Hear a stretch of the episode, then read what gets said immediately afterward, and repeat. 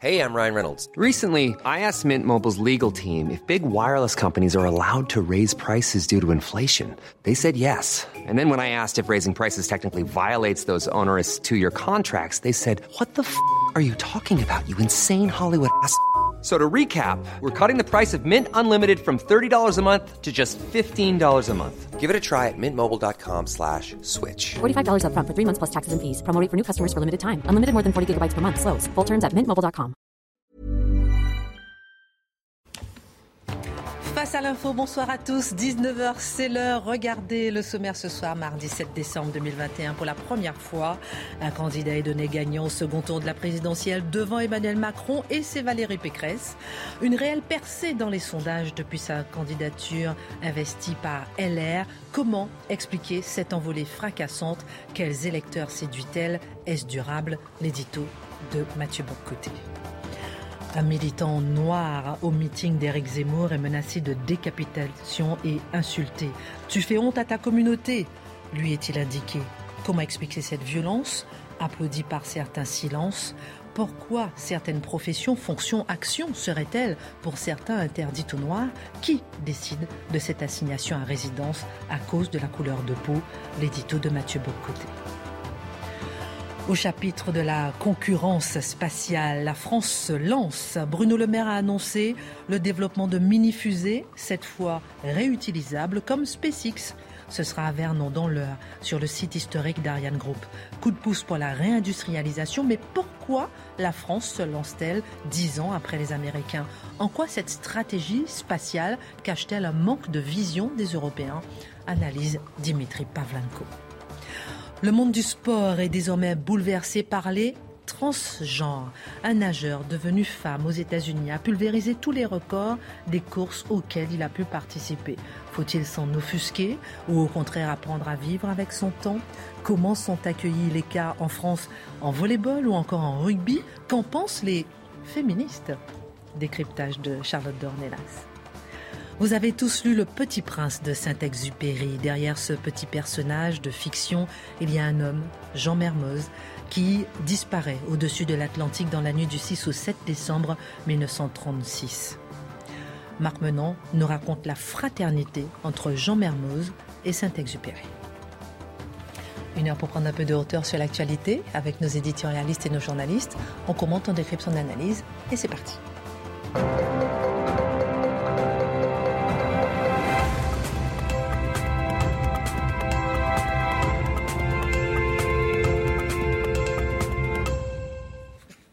Ravi de vous retrouver ce soir.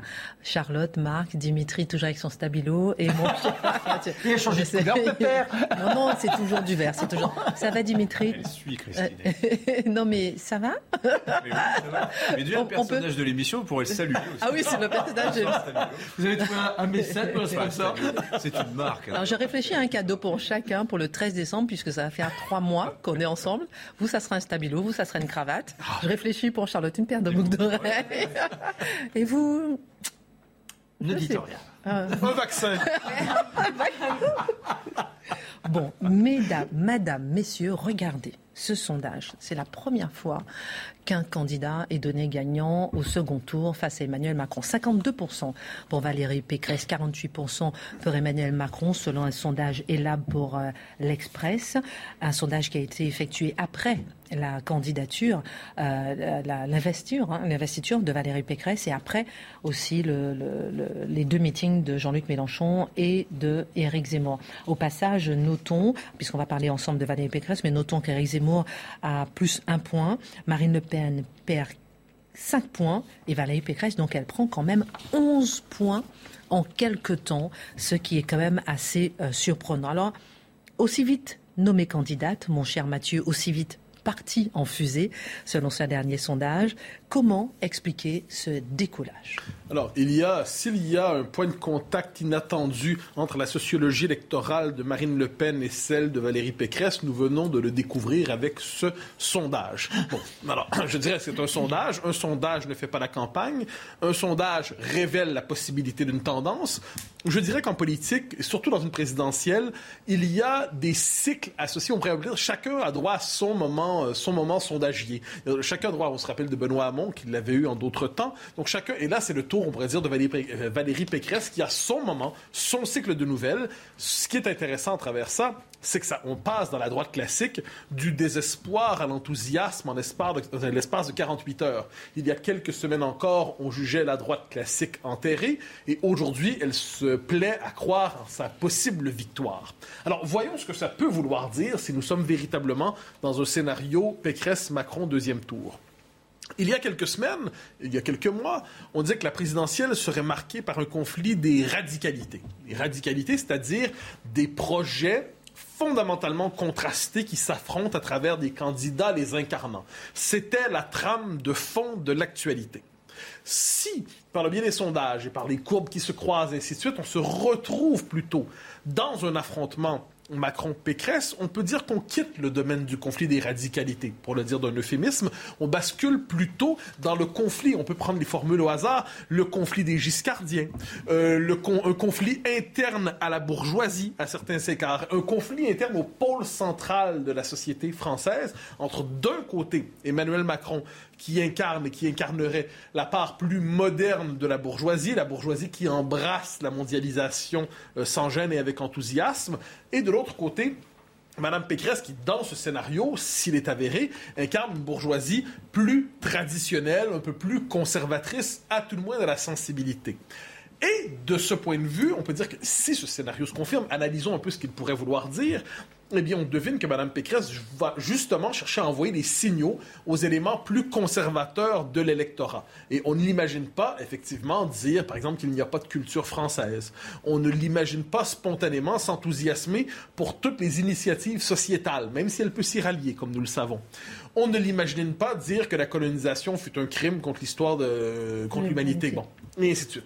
Donc, si ce scénario est avéré, si ce scénario est avéré, ça veut dire qu'on change complètement le récit de la présidentielle et plus long, et je dirais des tendances lourdes qui semblaient la façonner. L'élection ne se jouerait plus entre projets, entre courants, entre tendances, mais à l'intérieur même du pôle central de la vie politique française, d'un même pôle sociologique à bien des égards. Et si tel est le cas, je dirais qu'on bascule donc dans un tout autre récit qui n'est plus celui où des courants s'entrechoquent, mais finalement c'est un choc au cœur de la société et les autres courants de pensée associés à la fameuse radicalité, radicalité dis-je, sont déportés symboliquement à la périphérie de l'espace public. Voyons euh, ce qu'on verra dans quelques semaines.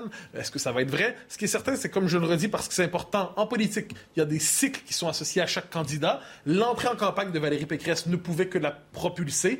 Reste à voir ensuite si ce transfert inattendu d'appui de Marine Le Pen à Valérie Pécresse est confirmé. Alors pour euh, euh, encore cibler Valérie Pécresse, elle ne cesse de répéter qu'elle est la droite du fer. Est-ce que c'est ce qui séduit et comment comprendre ah bah, Je me suis longtemps demandé, longtemps je me suis demandé ce qu'elle voulait dire par la droite du fer. alors je comprends. Alors on se souvient, Madame Pécresse s'est présentée comme un tiers Thatcher, deux tiers Merkel. Lorsqu'on lui a demandé de préciser le contenu de ce tiers Thatcher, deux tiers Merkel, je crois que c'était un peu moins précis qu'elle ne l'avait à l'esprit au tout début. Mais quand elle disait Thatcher et Merkel, qu'est-ce qu'elle voulait dire? C'est qu'elle incarnait une femme de décision. Deux styles de décision différents, mais une femme de décision. Une femme qui tranche, une femme qui euh, quitte, de ce point de vue, et là on pourrait imaginer un contraste avec d'autres figures dans le, camp conservateur ou à droite, ont une droite tribunicienne, une droite d'opposition, et une droite qui est capable de décider, qui est capable de trancher, qui est capable de façonner. Et elle met de l'avant sa personnalité en étant une femme qui n'hésite pas, dont la main ne tremble pas, et au service de cette image, elle nous dit finalement été présidente de région, je suis présidente de région. Donc, vous voyez, c'était une étape me conduisant à la présidence, en quelque sorte déjà aux affaires en ma région, dans un environnement particulier, j'ai été capable de m'imposer. Par ailleurs, n'oublions pas qu'une partie de la légitimité et du charisme politique de Mme Pécresse vient du grand contraste avec Anne Hidalgo. C'est-à-dire que dans l'univers parisien. On a Anne Hidalgo qui incarne une certaine idée du progressisme pour le dire d'un euphémisme. On pourrait aussi parler d'une apparatchik de l'archéosocialisme. Et de l'autre côté, on a Mme Pécresse qui incarnait pour plusieurs Parisiens, plus gens et plus gens de France, une forme de refuge en disant ben, il y a une forme de contre-pouvoir qui est présent ici. Donc, je dis, il y a plusieurs éléments. Reste, on va voir au fil des sondages si tout cela est confirmé. Mais ce qui est certain, c'est qu'elle redonne l'espoir à la droite classique d'être euh, présente au deuxième tour et de remporter la présidence. Je vous sens un petit peu timide hein, quand même sur ces chiffres.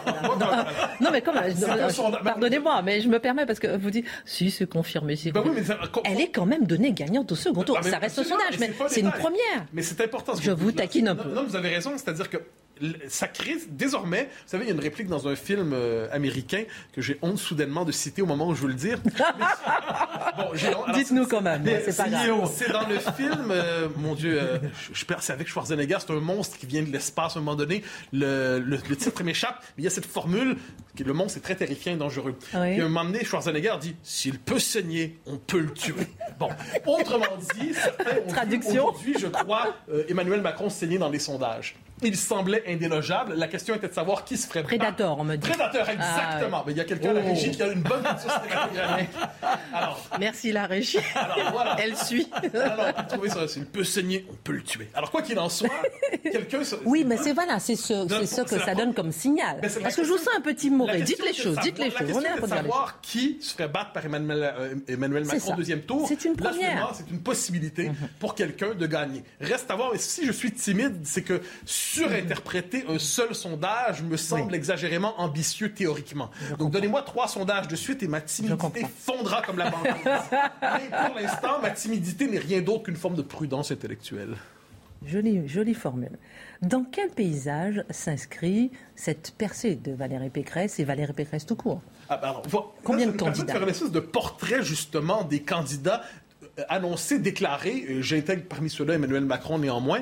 Donc, euh, Valérie Pécresse vient d'un coup de consacrer son statut comme faisant partie des grands candidats. C'est-à-dire, elle n'est pas déclassée, quel que soit son score, elle est désormais concurrentielle pour le deuxième tour. Donc, faisons un peu le portrait de tous les candidats recensés jusqu'à présent dans la présidentielle. On n'en parle pas beaucoup. Bah, oui, histoire de savoir à peu près qui s'y retrouve. Il se peut que j'oublie quelques anonymes, je m'excuse déjà à eux. Bon, alors évidemment, il y a Mme Pécresse qui incarne donc la droite libérale, conservatrice, républicaine classique, disons ça comme ça, et qui vient de retrouver une capacité d'être au deuxième tour. M. Zemmour, Eric Zemmour, qui incarne, lui, la droite nationale conservatrice, qui, elle, effectivement, est aussi concurrentielle maintenant pour le deuxième tour. On nous a répété sans arrêt depuis quelques deux, trois semaines qu'il s'était effondré, mais s'effondrer à 14, c'est pas si mal en général.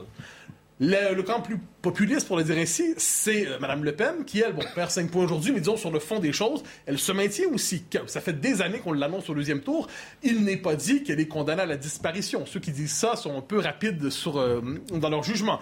Donc, on le voit, les, familles se dégagent. Ensuite, à gauche, c'est oublié, il faut, faut pas les, oublier, euh, Mélenchon, qui incarne ce qu'on c'est assez particulier. C'est la gauche tribunicienne, la gauche à prétention prophétique. Il fallait l'entendre dans son discours. Je crois que c'était dimanche. Moi, ce qui m'a fasciné quand j'ai regardé le discours de M. Mélenchon, je me suis dit, c'est l'héritier stylistique de Jean-Marie Le Pen.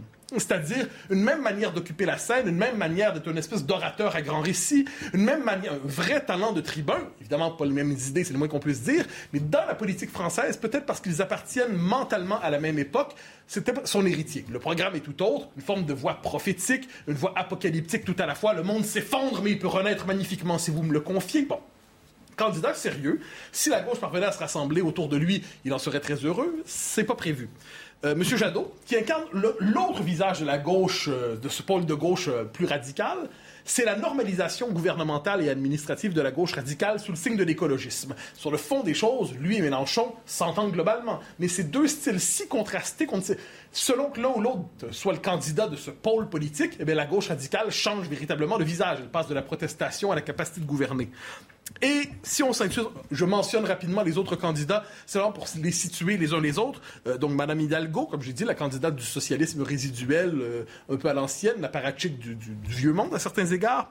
Monsieur Montebourg, le magnifique dandy de la politique française, qui est toujours de passage quand une élection importante, mais qui ne parvient pas véritablement à s'y imposer, mais qui réussit, qui témoigne, chaque fois c'est une candidature de témoignage pour une certaine idée du néo-néo-chevènementisme. Euh, Monsieur Dupont-Aignan, bon, qui, qui croit qu'il incarne, si j'ai bien compris, la droite qui peut gagner. mais je lui laisse cette hypothèse.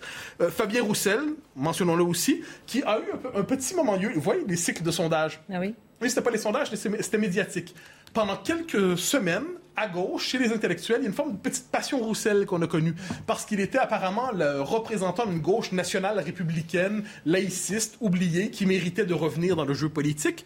Et finalement, deux derniers que je mentionne, Nathalie Arthaud et François Asselineau. Je crois comprendre, cela dit dans le sondage aujourd'hui, que Mme Hidalgo est, née à nez avec Philippe Poutou. Je ne voulais pas l'oublier. Euh, deux nuances de gauche.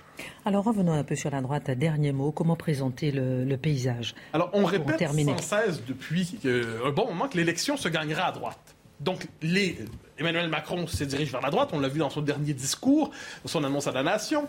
Euh, Éric Zemmour est là, Marine Le Pen est là, et Mme Pécresse incarne aussi cette droite libérale bourgeoise à tentation conservatrice. La question est de savoir quelle droite peut l'emporter. Est-ce que c'est la droite orléaniste euh, axée sur le travail, et ainsi de suite, l'économie? Est-ce que c'est la droite sur la question de l'identité, des questions de civilisation, des questions d'immigration, de survie du peuple français? Est-ce que la droite a une charge protestataire, vraiment une critique de l'ensemble du régime, ou elle est finalement le, c'est le retour à l'alternance à l'intérieur même du cadre politique que nous connaissons en ce moment. Ce qui est intéressant, en fait, c'est de voir que oui, l'élection va se jouer à droite, mais le conflit à l'intérieur des droites pourrait être autrement plus violent politiquement qu'il ne l'est en ce moment. Mais le conflit sera probablement à l'intérieur des droites pour les prochaines semaines, les prochains mois. Dimitri. Bah, oui, non, mais il y, a un effet de buzz euh, lié au fait que eh, eh, Valérie Pécresse vient d'être désignée, mais c'est ce que disait Dominique Régnier ce matin dans le Figaro. Faites le cumul des voix de la droite, là, aujourd'hui. 60, 70% c'est la droite populiste au sein du vote de droite en général. Hein, et le vote de droite est majoritaire si vous globalisez tout. Ils sont, ça fait pratiquement euh, plus de 50% en tout cas. Euh, et mais les deux tiers de ce vote de droite est un vote populiste. Et tout le défi, en fait, de Valérie Pécresse, et c'est tout, c'est pourquoi elle, elle, va faire des courbettes à Eric Ciotti hier, c'est de conquérir suffisamment de voix dans ce pôle-là pour l'additionner à celui de la droite gouvernementale pour espérer gagner, pour trouver ce chemin. C'est ce que je disais hier, à savoir qu'elle a quand même cet enjeu-là. Mais tout va se jouer sur le leadership, sur le fait de convaincre. Charlotte. Non, mais il y a, y a, Valérie Pécresse a un problème, c'est de se positionner en effet entre Emmanuel Macron d'un côté et euh, Éric Zemmour plus Marine Le Pen euh, de l'autre côté. Et à, à cette aune-là, ce qui s'est passé aujourd'hui à l'intérieur du parti, à savoir, vous savez, il y a deux vice-présidents qui ont été démis de leurs fonctions. Le premier est démis de ses fonctions euh, parce qu'il a eu des mots trop tendres à l'égard d'Éric Zemmour. Le deuxième, voilà, le deuxième est démis de ses fonctions parce qu'il a été trop dur avec Éric Ciotti. Bah, bon courage. Bon courage, franchement, parce que si vous êtes démis, si vous dites un mot trop dur envers Eric Ciotti, qui lui dit quasiment la même chose qu'Éric Zemmour, avec vos électeurs au milieu qui à 40% ont choisi Eric Ciotti, ça va être compliqué. Et si elle ne va pas sur cette ligne-là, elle va se rapprocher beaucoup trop proche d'Emmanuel Macron, qui en plus sait parfaitement avoir des mots euh, assez durs sur la question de l'immigration. Et là, ça va être dur de tenir quatre mois. Ils sont quand même très proches, effectivement. Alors moi, ce que je remarque, le premier point, c'est que pour une fois, Macron n'est plus en position d'un âme. Mais en revanche, pourquoi Éric Zemmour ne fait pas de percée? C'est-à-dire que tous les grands médias se sont focalisés sur les échauffourées lors de son discours. Et vous avez toute une partie de la population qui n'a même pas découvert le sens de son message. Or, apparemment, même ceux qui sont les plus critiques ont été étonnés par l'emphase d'Éric Zemmour, la force de son discours, la crédibilité de son propos. Eh bien, ça, ce n'est pas encore arrivé au peuple. Alors, je pense que on est dans un effet d'annonce, mais qu'il nous faudra guetter, savoir quand les gens auront entendu les informations, les intégreront, et là, les sondages ne seront peut-être tout à fait les mêmes. Je pense que les gens sont plus intelligents qu'on ne le croit. Je pense qu'ils ont quand même saisi les choses. Après, c'est leur choix. Moi, je pense. Hein. Un dernier mot, je pense. Mais cela dit, je pense qu'on ne peut pas faire l'économie du fait qu'effectivement, il y a une campagne en ce moment médiatique, un bombardement symbolique à temps plein euh, contre Zemmour. Je pense qu'il n'y a pas de doute là-dessus. La manière de le présenter, la manière de faire le récit de son meeting, je crois que c'est un élément, ça fait partie du, portrait. Pour Madame. Euh, je ne suis pas sûr que les gens pensent uniquement par les médias. Je ne dis pas ça, je dis qu'ils jouent leur je, rôle. Je réfléchis en même ah, temps que vous. Vous avez raison. manifestement, on l'a vu avec le Brexit, la population a ses propres réflexes, ne les mm. confesse pas toujours. Il n'y a pas de doute là-dessus. Cela dit, les médias jouent un rôle dans la construction du récit politique. Pour Mme Pécresse, je dirais qu'elle va devoir pour elle-même trouver une réponse politique à l'enjeu suivant. Comment peut-elle avoir tant en commun avec M. Ciotti et rien du tout en commun avec M. Zemmour? Euh, là, il y, a pour moi, il y a un problème politique à résoudre. Comment envoyer les bons signaux en la matière? Pour l'instant, c'est compliqué de l'imaginer. Et rappelons que selon toujours ce sondage, 54% euh, des votants, en tout cas de ceux qui votent pour Valérie Pécresse, ne sont pas sûrs de leur vote pour Valérie Mais ça crée une réalité nouvelle, donc un cycle de nouvelles, donc on va devoir euh, analyser ici. Et dans un instant, on parlera de ce militant noir au meeting d'Éric Zemmour qui a été menacé de décapitation. Pourquoi? Parce qu'il est noir et militant d'Éric Zemmour. On va analyser ça avec vous dans un instant. Bruno Le Maire, Dimitri, ministre de l'économie, s'est rendu hier à Vernon dans l'heure sur le site historique d'Ariane Group qui fabrique des moteurs de fusée. Il a annoncé le lancement euh, d'un projet de mini-fusée euh, réutilisable. C'est important, comme se fait, comme l'a fait SpaceX, mais sauf que SpaceX l'a fait depuis 10 ans. Dimitri, qu'est-ce que cela dit de notre politique spatiale? Ben, qu'enfin on enlève les œillères.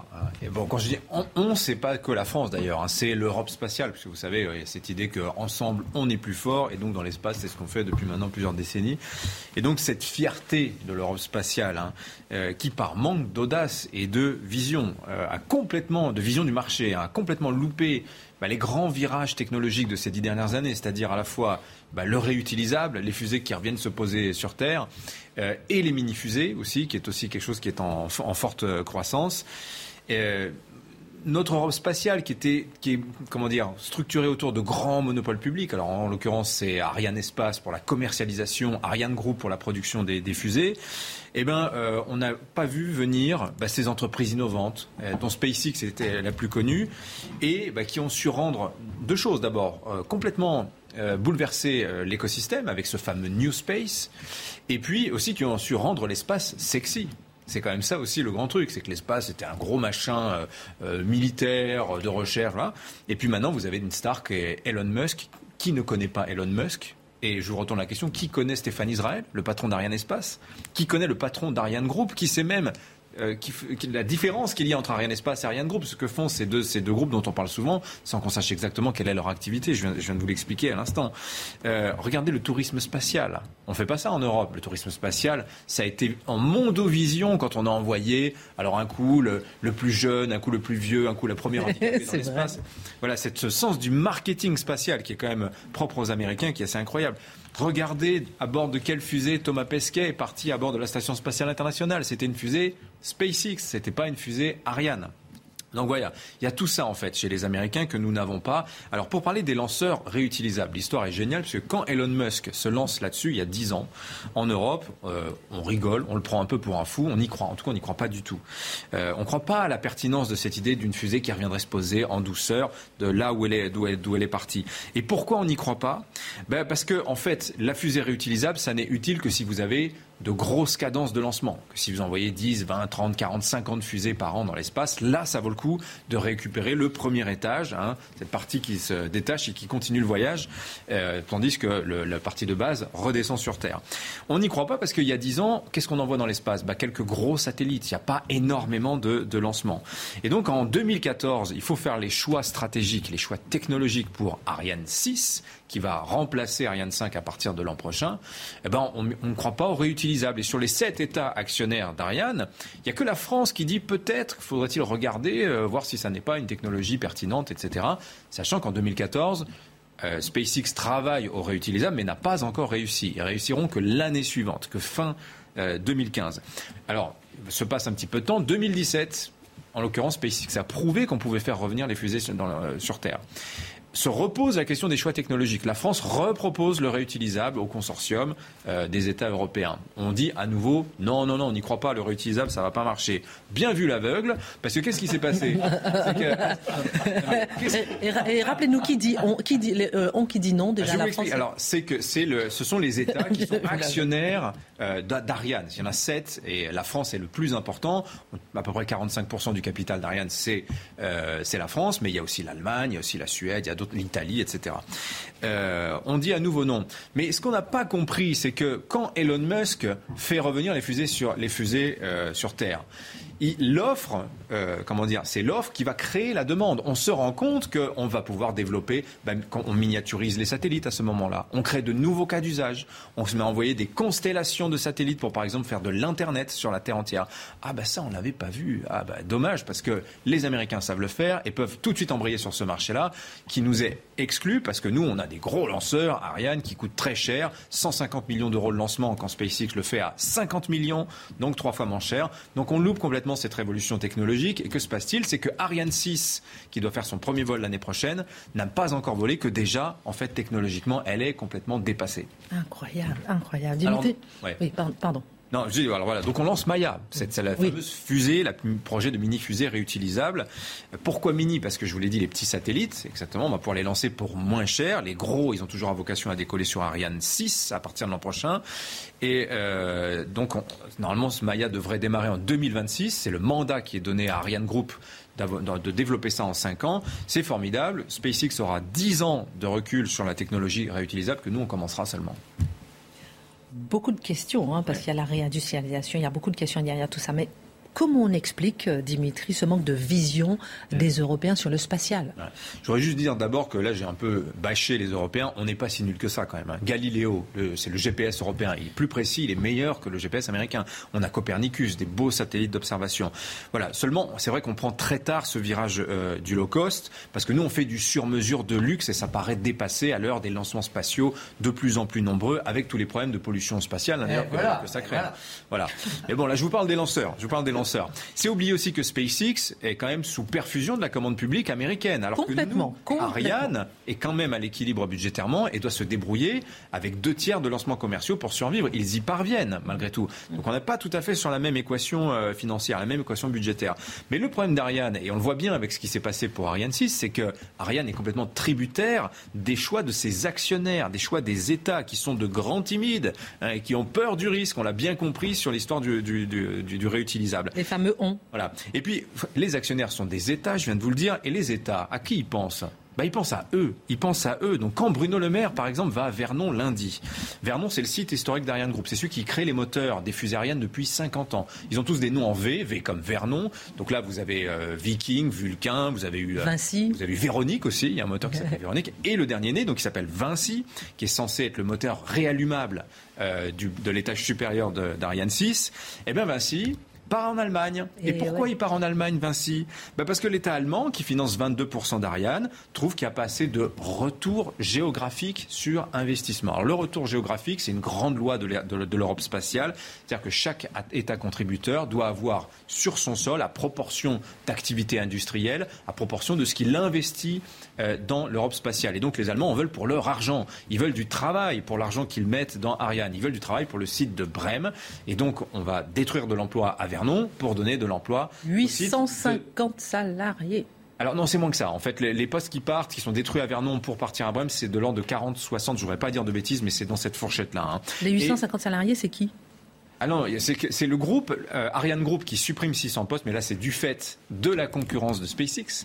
Mais le site de Vernon est précisément perd des emplois pour cette, ce transfert de technologie du fameux moteur en Allemagne. Viking. voilà. Donc vous voyez, et, tant pis pour la performance industrielle, tant pis si ça crée des doublons, tant pis si ça, ça, ça, ça, allonge considérablement la chaîne de production, c'est pas grave. Il y a les logiques d'État, les logiques d'emploi qui passent avant tout le reste. Donc vous voyez, c'est une espèce d'aberration européenne. Alors en plus, il a fallu négocier avec les Allemands pour Vinci. On perd Vinci à Vernon.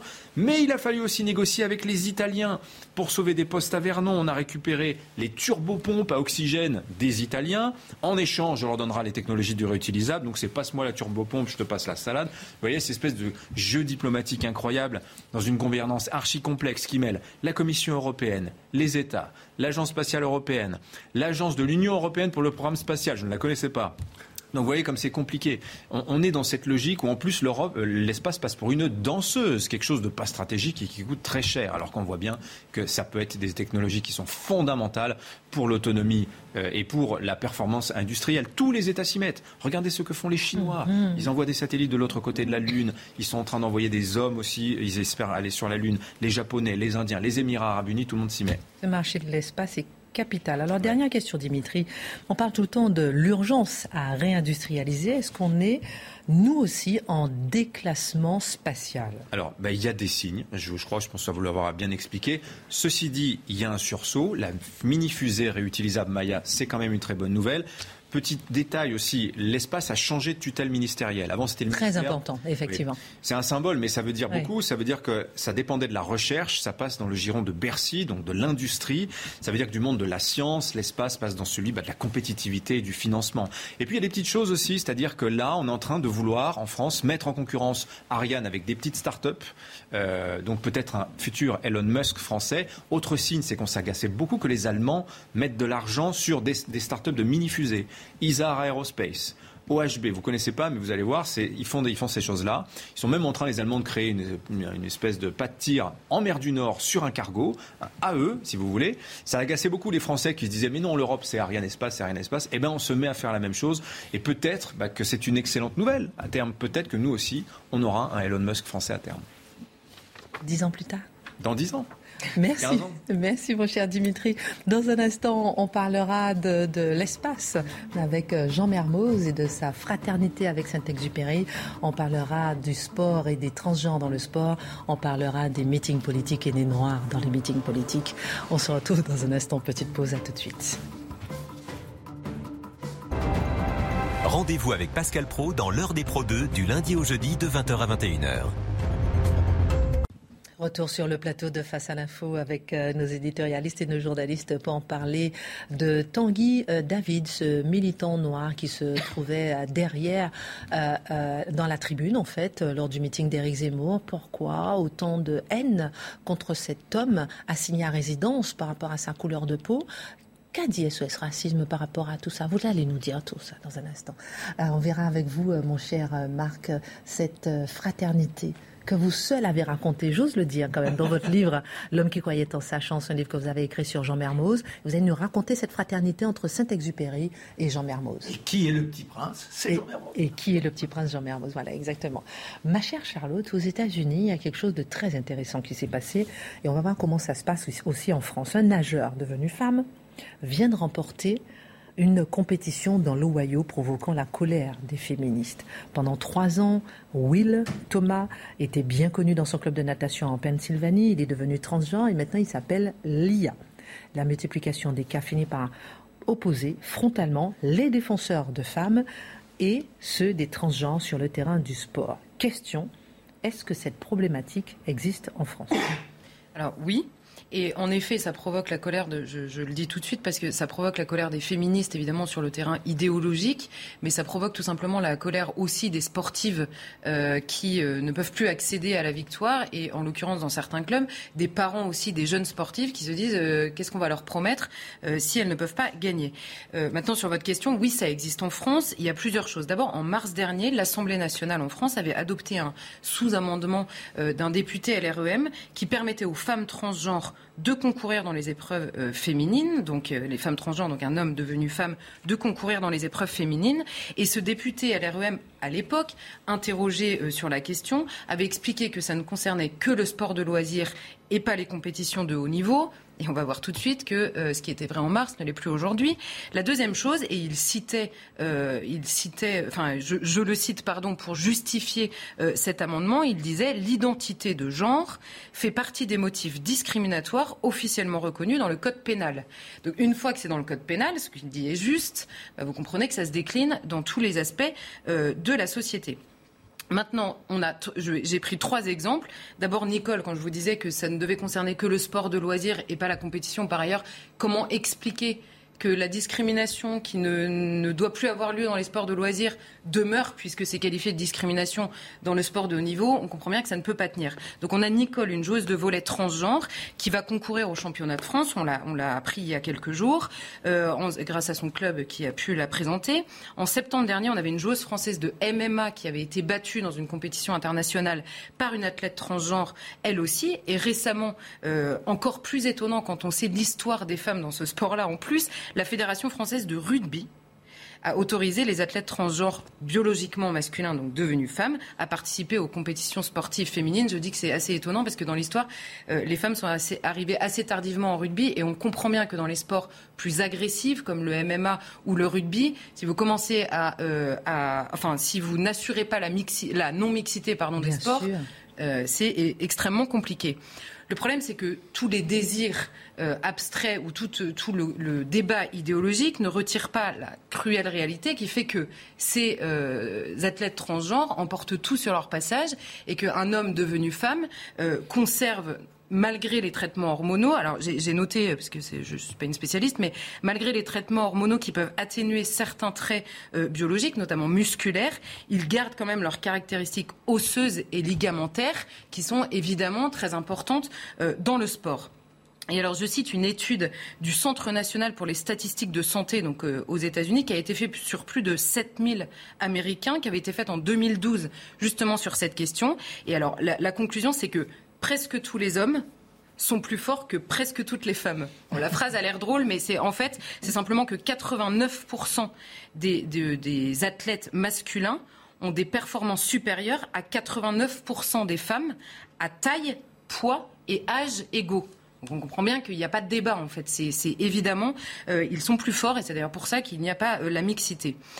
Et pourtant, ce que dit, je reprends ce que disait le, député, en effet, je le recite, l'identité de genre fait partie des motifs discriminatoires officiellement reconnus dans le code pénal. Et donc on comprend que c'est à ce moment précis que la fameuse intersectionnalité de toutes les minorités qui vont se battre ensemble touche à sa fin puisqu'on a compris que la manipulation des mots et des réalités, en l'occurrence, on est passé de femmes au genre, enfin de hommes et femmes au mot de genre, puis à identité de genre, donc la, réalité physique euh, n'existe plus. Donc cette manipulation-là, elle fait apparaître une discrimination envers le sexe féminin en prétendant supprimer une discrimination envers les trans. Donc là, euh, pour s'y retrouver, j'espère que tout le monde suit, parce que c'est On, on vous suit très très bien. Mais d'autant plus qu'on remarque, si je, puis- parce qu'au moins moi je suis. Non mais on remarque surtout que ce sont les, les, les, les anciens hommes qui vont chez les femmes. C'est pas tellement l'inverse. Oui, je, ferme, bah oui. je ferme la parenthèse. Ah hein. oui, non, mais bien sûr. Voilà. Donc on vous suit très bien. se- la question se pose dans ce sens-là et on comprend que finalement, nous, on se retrouve entre une partie des, des néo-féministes, on va dire, qui, qui analysent le monde entier que sous le rapport des dominations entre les hommes et les femmes, qui sont complètement, qui n'analysent tout, tout, tout et n'importe quoi euh, sous ce rapport-là, et de l'autre des comment dire, des activistes trans qui, heureux, refusent complètement de prendre en compte les éléments du réel qui nous permettent notamment d'avoir des normes de vie en société pour, lui, pour leur préférer le récit individuel que je fais de ma vie, mais également de ce que je suis et de ce qui m'est donné. Donc on comprend bien qu'entre les deux, euh, ça, ça devient un peu compliqué de s'y retrouver. Alors, ma chère Charlotte, on parle souvent sur ce plateau, mais l'accusation de transphobie n'est jamais loin. Nous avons des activistes trans très brillants, mais personne ne semble vraiment réagir sur ce sujet. Et vous savez, on a parlé souvent, en effet, de l'accusation de transphobie qui peut aller jusqu'à euh, quasiment la mort sociale. On se souvient de J.K. Rowling, euh, il n'est même pas invité à l'anniversaire de son propre de sa Harry propre Potter. œuvre parce qu'elle avait été accusée de transphobie. En fait, dire, que l'espèce humaine est composée de deux sexes, qui est quand même pour l'immense majorité d'entre nous l'évidence même, pour la science l'évidence même, on vient de le voir, on peut se poser la question dans le sens en disant mais comment est-il possible qu'un truc aussi évident depuis toujours et pour l'immense majorité des gens encore aujourd'hui soit devenu quasiment impossible à défendre sans marcher sur des œufs, se demander quel mot j'utilise pour surtout pas euh, avoir de problème et soit carrément cette affirmation que l'espèce humaine est divisée en deux sexes exclue du débat par certains militants. Et alors là, il y avait, euh, et en plus, on, on- on constate que, que- enfin, avec l'amendement de l'Assemblée nationale en France notamment, c'est pas une question qui n'est que marginale. On comprend que ça prend de plus en plus de place.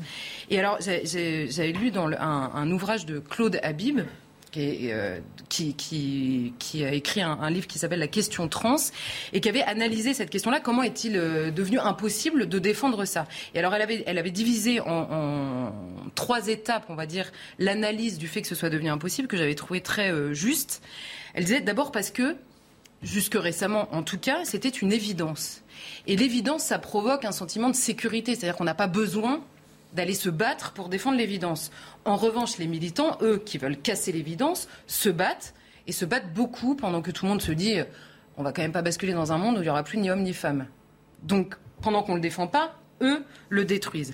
La deuxième chose, disait-elle, c'est ensuite, quand on veut défendre l'évidence, qu'est-ce qu'on dit? Parce que vous comprenez bien que tout le vocabulaire qui est créé, toutes ces nouvelles réalités, on va dire, qui sont créées par des mots, c'est très difficile de défendre une évidence. Essayer de défendre que l'eau mouille, euh, bon, bah, c'est un peu compliqué.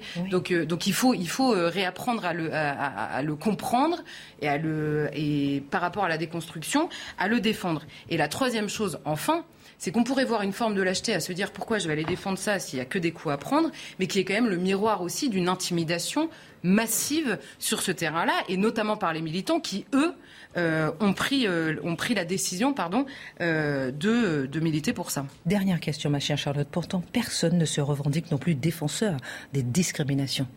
Alors c'est marrant parce que les discriminations, le mot même de discrimination, il faut quand même rappeler à tout le monde qu'on en fait 200 par jour euh, pour avancer et discriminer, c'est-à-dire discerner entre les choses. On comprend bien dans votre question que les discriminations dont on parle ici, ce, ce seraient des discriminations évidemment à la fois injustes et donc injustifiables en raison de ce que les gens sont. Mais la question qui se pose ici, c'est que ça n'est pas ce que les gens sont. C'est-à-dire qu'on ne peut plus s'entendre sur quelque chose puisque chacun définit ce qu'il est en dehors de toute réalité. Et là encore, je vais prendre un exemple qui était donné par Claude Habib que j'avais trouvé euh, absolument génial. Elle prenait l'exemple, par exemple, des gauchers. Et elle disait, en gros, qu'on trouve des accommodements et c'est évidemment une bonne chose. Donc on va créer des ciseaux pour les gauchers, des couteaux à poisson, euh, pour les gauchers. Mais par contre, on ne va pas abolir, quand bien même le demanderait-il, la différence entre droite et gauche, parce que l'immense majorité des gens sont droitiers et que ça leur est insupportable que cette distinction existe. On pourrait prendre l'exemple avec un sourd qui voudrait supprimer la musique parce que lui ne peut pas l'entendre, ou un aveugle qui voudrait euh, supprimer les couleurs. En clair, et pour résumer, faciliter la vie d'une minorité ou accepter évidemment que la vie soit adaptée pour une minorité ne peut pas vouloir dire supprimer la règle de vie en commun ou alors ça veut dire rendre cette vie-là impossible en fait. Merci beaucoup, chère Charlotte. Réaction, euh, cher Mathieu. Vous moi- avez reçu Claude Habib d'ailleurs dans votre Oui, émission. absolument, absolument. Alors moi, ma, ma thèse là-dessus toute simple, c'est on est au cœur d'Orwell qui nous dit une société qui est capable, un régime qui est capable d'imposer que 2 plus 2 n'égale plus 4 est capable de tout imposer à la société. Une société, un régime qui est capable euh, de dire que les sexes n'existent plus. On pourrait faire un clin d'œil, si les sexes n'existent plus, tout est permis parce que le réel n'existe plus. Dès lors qu'on est capable d'imposer cette censure, dès lors qu'on est capable de dire vous mentionnez l'existence des sexes, vous basculez dans la dissidence et probablement vous risquez de grandes choses, Dès lors que vous êtes là-dedans, c'est un régime qui se permet d'exercer une forme de terreur morale sur la simple mention de l'existence du réel. Et c'est pour ça que c'est une question fondamentale ici. C'est la possibilité de dire les choses les plus évidentes passe aujourd'hui pour un scandale. L'évidence n'est plus l'évidence. En fait, c'est l'inversion de l'évidence. Dès lors, Et qui ose la valeurs. mentionner, deux- qui dit 2 plus 2 égale 5, témoigne d'une chose, il peut se soumettre à n'importe quoi. Il suit la ligne du régime, il va dire tout ce qu'il faut pour rester dans les bonnes grâces du régime. Celui qui dit qu'un homme, euh, l'homme et la femme n'existent pas, fait le même geste intellectuellement. Hmm. Dans un instant, euh, mon cher Mathieu, on va parler de ce. Pardon. Pardonne-moi. Euh, de ce militant noir qui est au meeting euh, de Éric Zemmour, qui est menacé de décapitation, il est insulté. Euh, tu fais honte à ta communauté, lui est-il indiqué. Comment expliquer cette violence applaudie par le silence? On en parle dans un instant. On va partir dans l'espace avec vous, euh, mon cher Marc, avec cette page d'histoire. On a tous lu Le Petit Prince de Saint-Exupéry. Derrière ce personnage de fiction, il y a un homme, Jean Mermoz, euh, qui euh, a disparu dans la nuit du 6 au 7 décembre 1936 au-dessus de l'Atlantique. Ce qu'on sait moins, c'est cette fraternité entre Jean Mermoz et Saint-Exupéry. Mermoz, c'est l'un des personnages d'envergure, celui qui doit faire rêver tous les gamins, car avec lui, tout est possible. On est dans le dépassement, on est dans, ce, dans cet absolu. On n'aborde pas la vie de façon mollassonne. On cherche toujours ce qui va vous offrir la puissance de votre existence. C'est-à-dire que le matin, vous vous levez et vous vous dites, c'est encore merveilleux ce que le destin m'offrira. Et c'est la même chose pour Saint-Exupéry. Mais là, en ce matin du 7 décembre, on apprend la disparition de Mermoz. Ce n'est pas possible. Et les journaux appellent Saint-Exupéry. Il faut que vous nous fassiez un papier. Racontez-nous les souvenirs avec Saint-Exupéry. Il écrit dans l'intransigeant On me demande d'écrire des souvenirs sur, sur toi. Mais je n'ai pas encore de souvenirs sur toi. Il est trop tôt pour faire de toi un fantôme. Tu vas ressusciter. Ça fait dix ans que tu ressuscites. Et oui, dix ans que souvent, eh bien, on annonce la disparition de Mermoz. Cet homme est capable de tous les défis. Et quand se sont-ils rencontrés? Déjà, il avait entendu parler de ce personnage éblouissant. Kessel l'avait placé dans les papiers dans lesquels il montrait que les hommes valaient de par leur dépassement et que c'était comme ça qu'il fallait envisager son propre quotidien. Et donc la France entière vibrait avec euh, Mermoz. Et notre Saint-Exupéry incorpore l'aéropostale. Et le voilà, chef de poste à Juby. Oh, Juby C'est une sorte de petit fort espagnol en plein milieu du désert. Vous êtes là, brûlé par le soleil la nuit, il fait froid et vous êtes entouré des Touaregs qui vous considèrent comme des ennemis, donc vous avez peur d'être envahi. Il y a quelques malins, des, des personnages qui sont les débauchés, les, les, rois de toutes les tavernes qui ont été placés là par les Espagnols, et puis ces Français, car ça sert de point de relais pour gagner Dakar entre Casablanca et Dakar. Et notre Saint-Exupéry, 1m90, il a choisi la Gondoura pour essayer d'apprivoiser les, les Touaregs, et il attend qui ce matin-là? On lui a annoncé l'arrivée de Mermoz. Mermoz! Enfin, il le rencontrera, et oui, et on entend le bourdonnement et le breguet qui se présente, et là, sur cette piste du désert, magistral descend Mermoz. Il se présente, c'est vous, Mermoz. Je suis Saint-Exupéry, tout le monde m'appelle Saint-Texte. Alors déjà, Mermoz dit mais j'ai les victoires, car quand il arrive quelque part, il faut faire bombance. Il est vrai qu'à chaque repas, quand il a l'opportunité, l'entrée c'est une omelette de 12 œufs. Vous voyez, c'est moment pour pouvoir se dire, tiens, on s'ouvre l'appétit. oui, il aime bien. et, et, donc, euh, tout de suite, ils sont dans la fraternité. Il y a des regards comme ça qui valent les coups de foudre. C'est-à-dire que ils sont en dehors des autres, bien que dans cette société de marginaux, de cette société de gens de toutes les audaces, il y a quelque chose en plus. Alors, L'instant de la rencontre se passe à table avec les deux autres pilotes, dont Rennes, les deux mécaniciens, les deux interprètes. Et juste après, eh bien, Saint-Exupéry demande à Mermoz de gagner la petite pièce refuge, le seul endroit où il y a une sorte de lit. Et il lui dit J'aimerais vous parler de quelque chose. Il n'y a que vous qui pouvez comprendre. Ah bon? dit Mermoz. Oui, il n'y a que vous. J'ai remarqué dans votre poche, il y a un livre de Baudelaire. Vous aimez la littérature, et oui, c'est le rêve de Mermoz. Écrire, sculpter les mots comme il le fait avec sa maman. Et il lui dit, je voudrais vous lire les pages du livre que je suis en train d'écrire. Courrier Sud. Et Mermoz est le premier à entendre Courrier Sud. Et là, forcément, il s'embrase. Il y en a un qui admire le pilote de tous les exploits et l'autre, l'homme qui voudrait être le porteur de plumes, a devant lui l'écrivain ils se reverront qu'en Amérique du Sud, car juste après, eh bien, Mermoz est nommé en Amérique du Sud. Et là, vous allez comprendre, en quelques mots, comment cet homme est dans le dépassement. Il s'agit, la semaine dernière, je vous ai parlé d'Adrienne Bolland, celle qui, la première, franchit la cordillère, mais elle l'a franchie qu'à 5000 mètres. Lui, il veut aller encore plus haut. C'est à 7800 mètres qu'il faut passer avec le Breguet. Alors, on a plusieurs tentatives. Il a un mécano, Colno. Emma Colno, l'homme qui ne parle jamais, qui lui dit Monsieur Mermoz, et lui lui dit vous. D'ailleurs, Mermoz et Saint-Exupéry se vous voient aussi.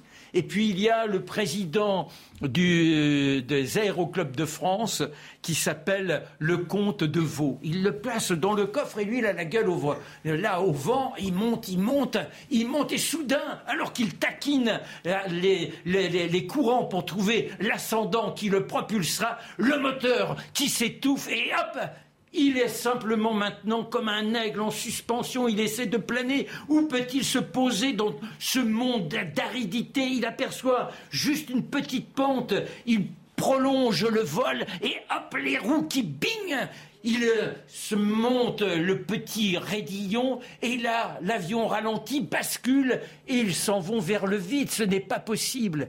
Et Mermoz dégage son mètre 90. Il saute alors que l'avion est en train de prendre de la vitesse. Il va se plaquer contre les ailes. Il le fait virer et au dernier moment, il évite le gouffre. Voilà ce dont est capable Mermoz. À chaque fois, il ressuscite. Colno viendra réparer l'avion. Ils repartiront. Et alors pourquoi le petit prince? Eh bien parce que des années après, il se souvient. Et quand vous lisez le petit prince, B612, B c'est brisé, le 6 du 12. Et il dit, cela fait six ans, on est à New York, cela fait six ans que tu as disparu et on n'a toujours pas, je n'ai toujours pas retrouvé ton corps.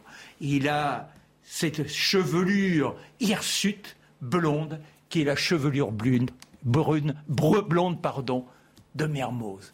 La fraternité, l'amitié, à tout jamais, ils vibreront ensemble.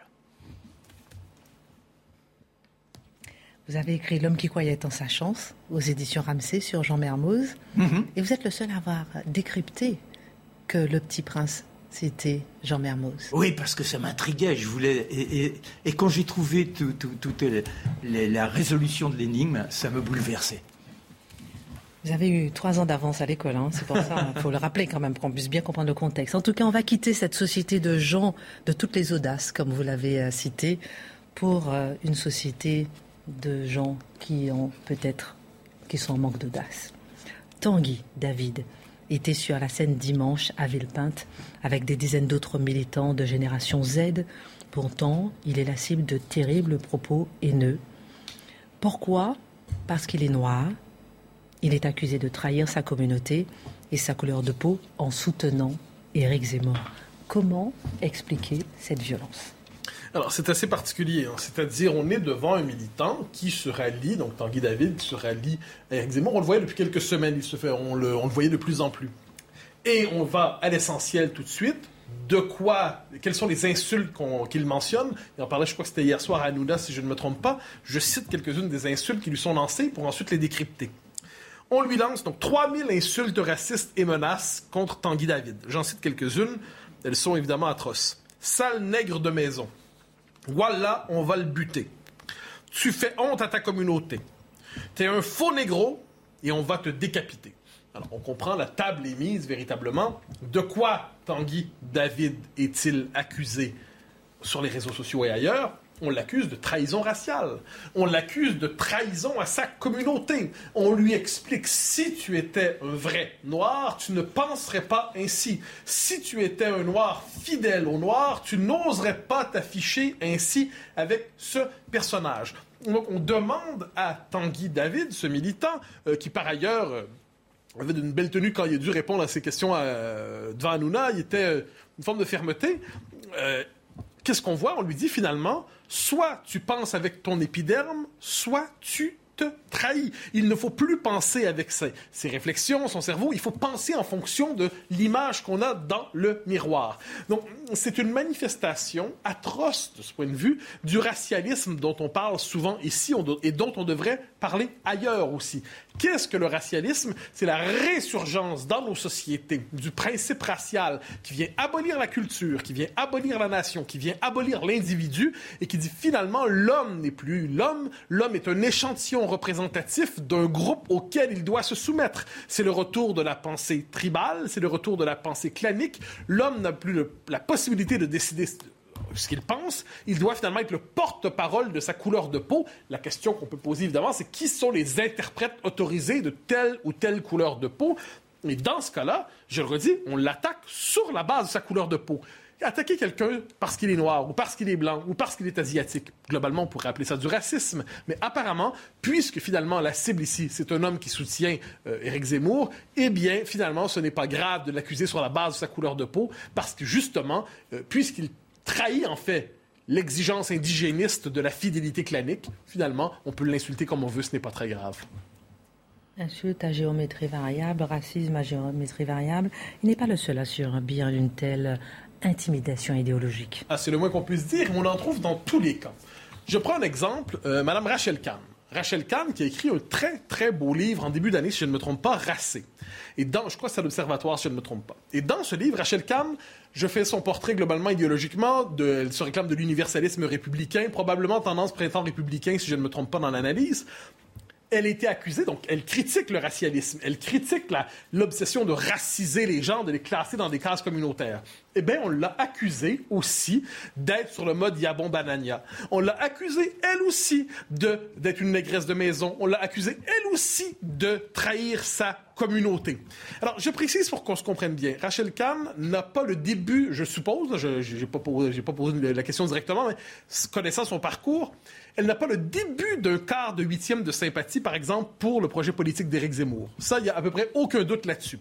Je suppose aussi qu'elle n'a donc aucune sympathie pour les idées de Tanguy David. Ça me semble tout à fait évident. Mais je suis persuadé d'une chose, jamais Rachel Kahn n'attaquerait Tanguy David sur le mode de la couleur de sa peau. Elle attaquerait ses idées, elle attaquerait son discours, elle attaquerait sa pensée, mais jamais elle ne dirait parce que tu es noir, tu n'as pas le droit de penser ainsi. Parce que tu es noir, tu dois penser d'une autre manière.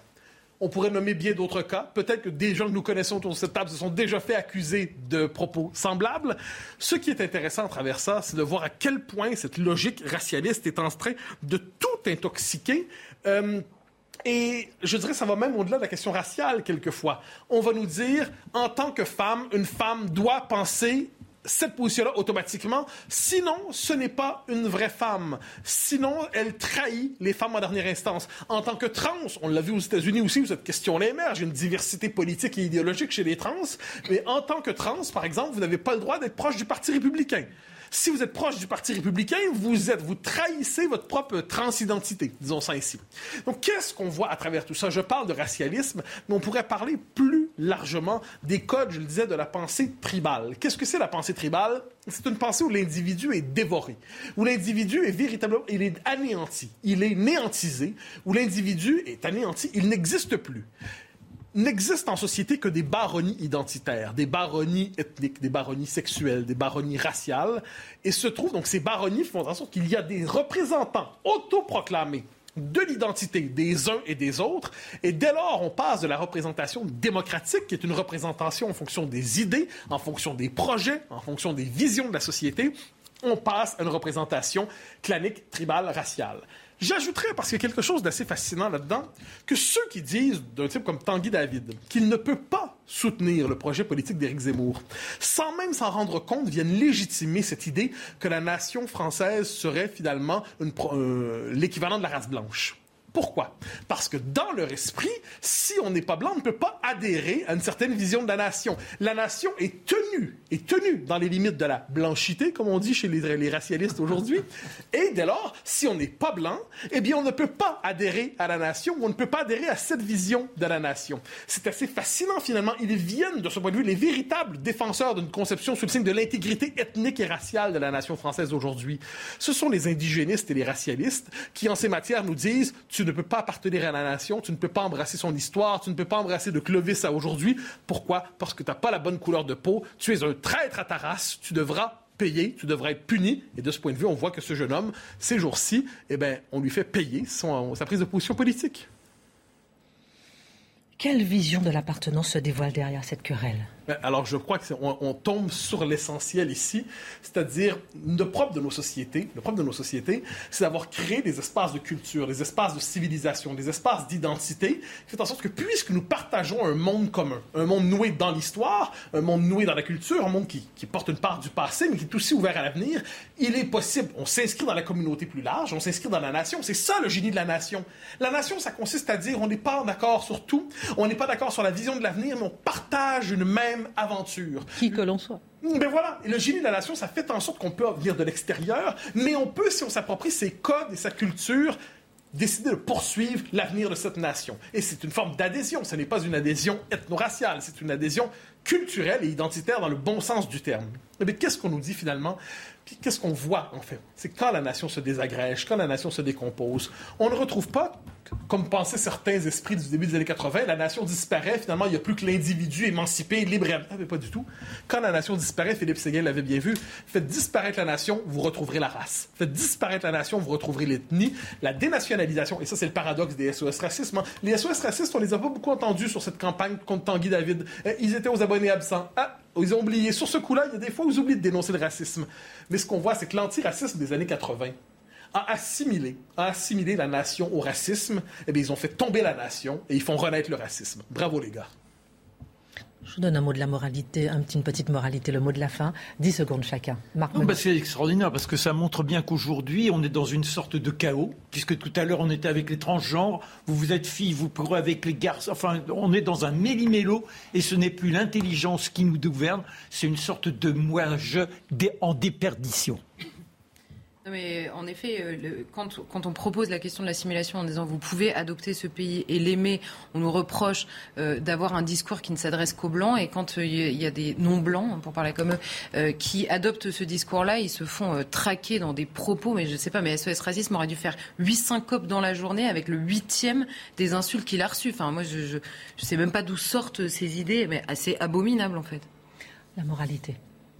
Ben, ce jeune homme est absolument courageux. Cet homme est capable, premièrement, de penser contre les injonctions communautaires. Il est capable de penser contre la, la volonté de le faire taire. De ce point de vue, bravo Tanguy, Da- Tanguy David. Quelles que soient vos idées, vous avez le courage de tenir tête à la meute.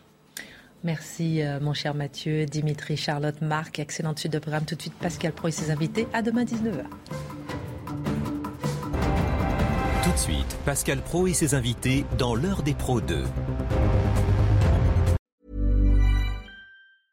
Planning for your next trip? Elevate your travel style with Quince. Quince has all the jet setting essentials you'll want for your next getaway, like European linen, premium luggage options, buttery soft Italian leather bags, and so much more. And is all priced at 50 to 80% less than similar brands. Plus, Quince only works with factories that use safe and ethical manufacturing practices.